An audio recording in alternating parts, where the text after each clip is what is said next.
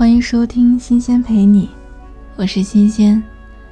今天和大家分享的文章来自龙应台的《怎么跌的有尊严》。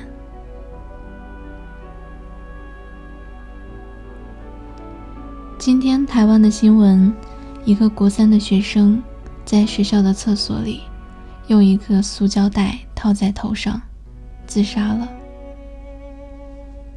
读到这样的新闻，我总不忍去读细节。掩上报纸，走出门，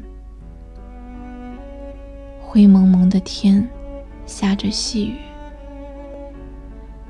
已经连下三天雨。这个十五岁的孩子，人生最后的三天，所看见的，是一个灰蒙蒙、湿淋淋。寒气沁人的世界，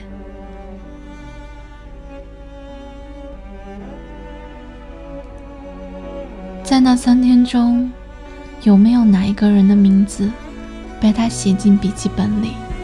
他曾经一度动念想去和对方痛哭一场。有没有某一个电话号码被他输入手机？他曾一度犹豫要不要。拨个那个电话，去说一说自己的害怕。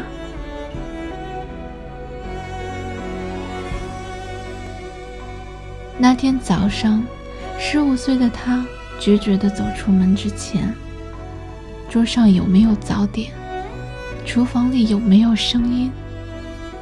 从家门到校门的一路上，有没有一句轻柔的话？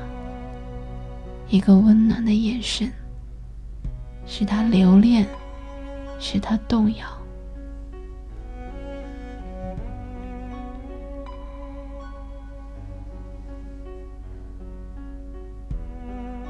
我想说的是，在我们整个成长的过程里，谁教过我们怎么去面对痛苦、挫折、失败？它不在我们的家庭教育里，它不在小学、中学、大学的教科书或课程里，它更不在我们的大众传播里。家庭教育、学校教育、社会教育只教我们如何去追求卓越。从砍樱桃树的华盛顿。悬梁刺股的孙敬、苏秦，到平地起高楼的比尔盖茨，都是成功的典范。即使是谈到失败，目的只是要你绝地反攻，再度追求出人头地。譬如越王勾践的卧薪尝胆，吸血耻辱。譬如那个战败的国王，看见蜘蛛如何结网，不屈不挠。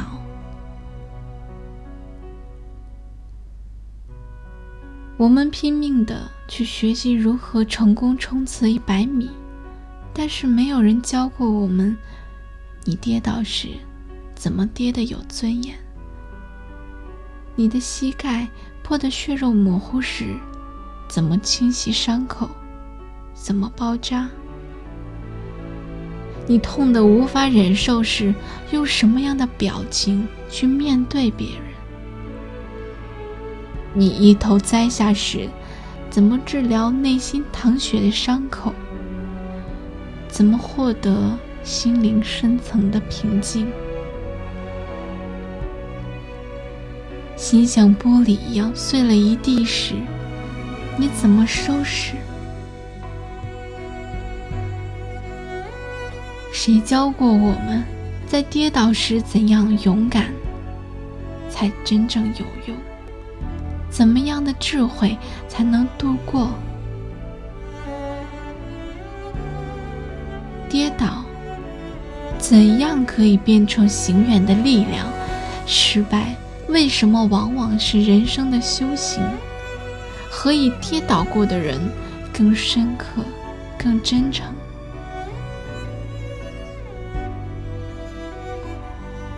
我们没有学过。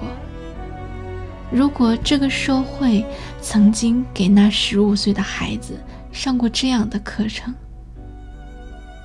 他留恋我们以及我们头上的蓝天的机会，是不是多一点？现在绊倒了，你的修行开始。在你与世隔绝的修行室外，有很多人希望捎给你一句轻柔的话，一个温暖的眼神，一个结实的拥抱。可是，修行的路总是孤独的，因为智慧。必然来自孤独。